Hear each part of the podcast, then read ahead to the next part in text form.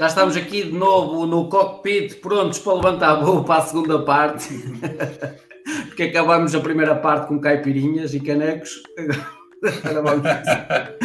Vamos então avançar para a quinta base, sucesso que tem a ver com o networking, ou seja, as redes de contactos. Qual é a importância das redes de contactos eh, na tua área ou na, na altura enquanto atleta e agora, neste momento, numa fase nova da tua vida em que tu vais ter uma licenciatura nos próximos três anos? Eu sempre, sempre tive a felicidade de conseguir eh, abrir várias, várias portas e vários contactos. Isto porque eu acho que os contactos fazem parte tem que fazer parte do nosso dia a dia e das oportunidades que podemos ter eh, a nível, a nível profissional e não só. Eu, desde, desde que, que comecei a jogar eh, futebol praia, viajei pelo mundo todo e posso dizer que deixei as portas de, tanto dos clubes como de próprias federações por onde passei, uh, abertas. Aliás, eu, quando terminei agora a carreira no Campeonato do Mundo, tinha pelo menos quatro propostas para, para ser selecionador nacional, coisa que eu não quero.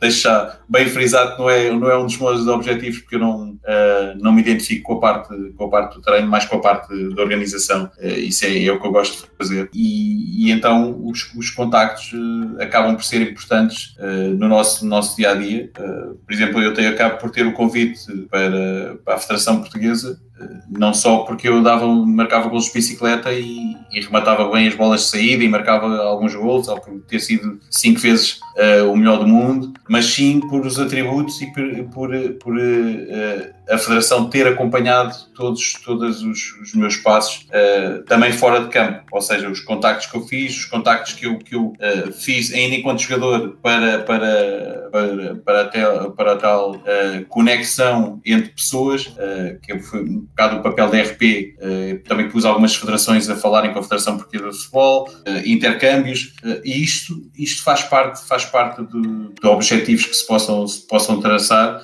e esses objetivos têm que ter sempre o networking envolvido. Olha, eu vou pegar numa parte do networking, sendo tu uma figura pública e uma pessoa que normalmente, a priori, é alguém que é constantemente abordado, quais são as principais cuidados que tu tens para, com as pessoas que se querem agregar às tuas redes de contato? Eu, basicamente, eu tenho, tenho sempre eh, alguma preocupação em tentar agregar eh, as pessoas, porque nós não, não conhecemos as pessoas, eh, claro. nós, tal como tu frisaste e bem, uh, somos abordados inúmeras vezes, por vezes uh, não sabemos qual é, qual é o, tipo de aperfeitamento que querem fazer, querem fazer ou da nossa pessoa ou uh, de, de, da nossa rede de contactos. E por isso é que eu faço sempre questão de, de estudar bem quais são as, quais são as pessoas. Ou, ou, por exemplo, se for para fazer pontes como às vezes me pedem, é pá, tu consegues me pôr em contato com o Cristiano Ronaldo ou pôr uh, em contato com não sei quem ou eu preciso disto ou não sei o quê. Pá, primeiro perceber o que é que a pessoa quer ao certo que tipo de pessoa é e se, se faz parte deste monopólio de, de,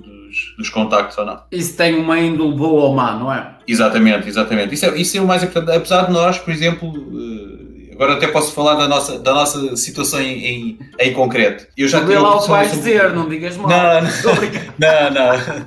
Não, eu sou, eu sou, eu sou, epá, muitas vezes Estou obrigado. eu gostava, e eu gostava muitas vezes de tentar, tentar chegar a todo lado, mesmo da parte solidária. Quando é da parte solidária é questão de, eh, de fazer, agora está muito, está muito na moda isto das, dos lives e das entrevistas eh, pela, nas plataformas eh, informáticas. Só que o que é que acontece? Eu tenho, tenho que, para já, primeiramente, eu tenho que me identificar com o tipo, com o tipo de, de, de, de apresentação e o tipo de programa que é. vou vi, visualizar, no nosso caso não fui ver, mas por exemplo fui ver ver a tua, a tua página e, e, e, a apresentação da página também diz muito daquilo que a pessoa, daquilo que a pessoa aparenta ser. E então torna muito mais fácil. Isto das redes sociais, para quem, para quem uh, consegue estudar um bocado de, de redes sociais e nós já tivemos, por acaso, uh, tivemos alguns cursos sobre, sobre redes sociais também através da Federação Portuguesa de Futebol e nós conseguimos rapidamente identificar uh, o tipo de pessoa que está por trás daquela rede social. E neste caso, por exemplo, tens uma apresentação espetacular, uh, tens convidados,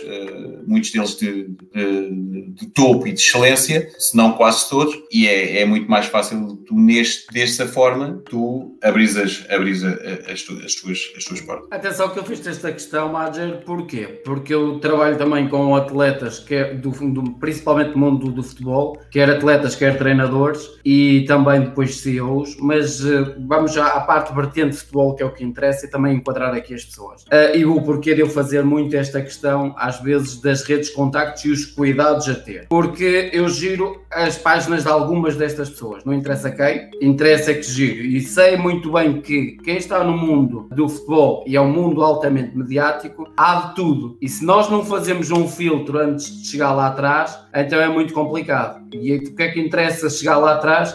É o sumo depois de espremido e a pessoa que está lá atrás, neste caso, a pessoa que é o treinador ou o atleta, saber que o que está ali à frente dele já foi filtrado de várias formas e não ser bombardeado com tudo e mais alguma coisa e depois acabar por perder o foco. Daí eu te colocar essa questão e porque há muita gente que às vezes tem aquela uh, vertente que tu falaste e muito bem, que é uns vêm com bons propósitos, mas a maior parte vem com maus. Exatamente. Pegando ainda do, no networking, tu achas que é importante, por exemplo, termos cuidado na abordagem, na comunicação e também com a imagem? Sem dúvida, sem dúvida. E cada, cada vez mais. Uh porque as, as redes, uh, falo agora das, das, da parte das redes sociais, as redes sociais uh, podem ser uma ferramenta bastante positiva, como pode, pode ser o contrário, pode ser uma ferramenta uh, bastante negativa.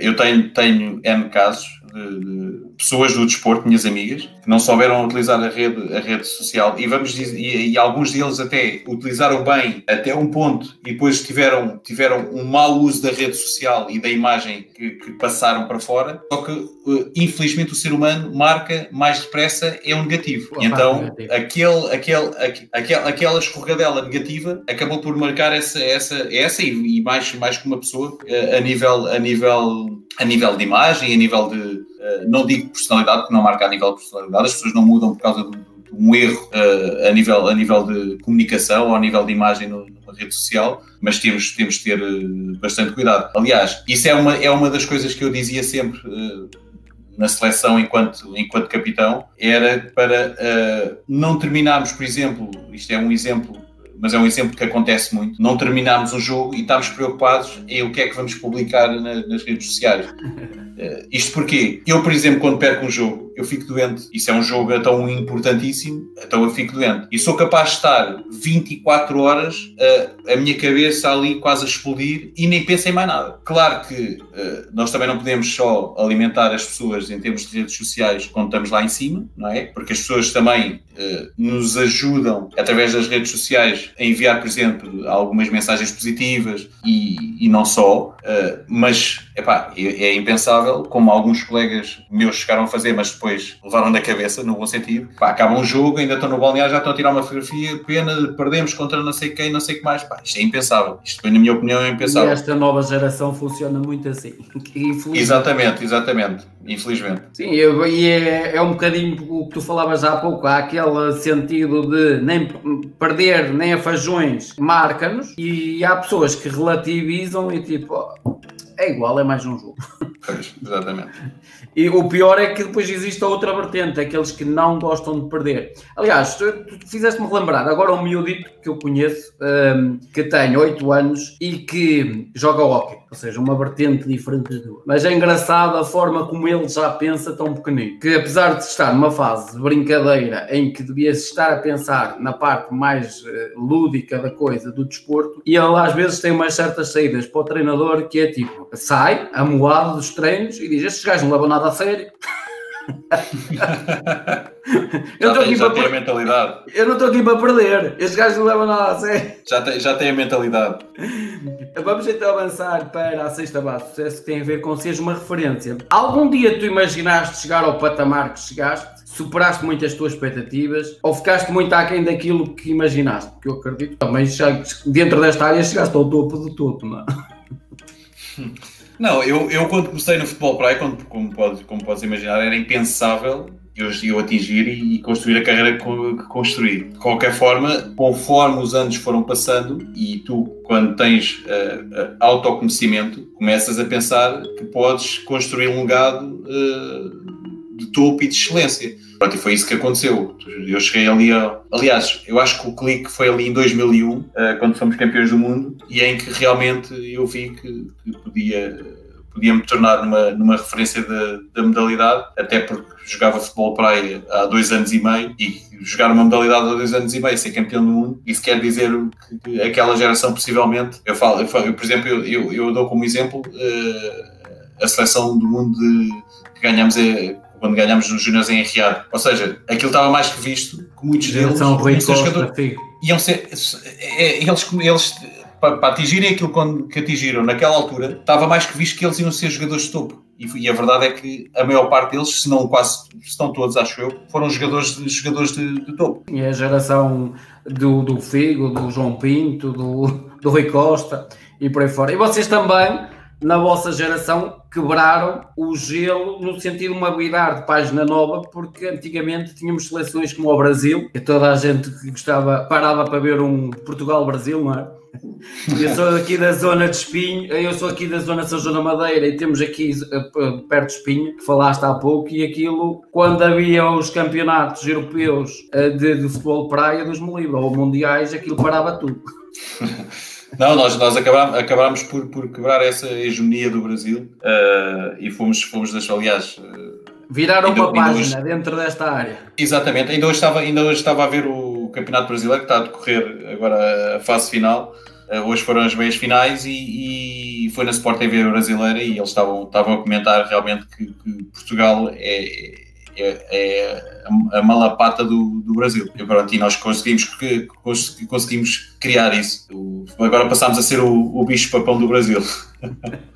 Olha, pegando também em referências de outras áreas, quais são as tuas três maiores referências de qualquer área e porquê? Pá, a minha maior referência é a minha mãe. Isso, isso eu não posso, não posso ser. Não, eu, eu não sou daqueles que enumero as referências pelos nomes e o Jordan, porque é o Jordan, e por, por acaso agora está, até vi o documentário e acompanhei a história dele e é sem dúvida uma das, das referências, uh, mas a nossa primeira referência tem que ser a, a nível familiar, porque essa, essas pessoas é que se portaram, essas pessoas é que estiveram lá, uh, no bom e no mau, essas pessoas é que nos empurraram, no, caso, no, meu, no meu caso a minha mãe é que empurrou para os meus sonhos, primeira referência número um, vou, vou meter por, por pódio, por, número um, por hierarquia. a Dona Ivone.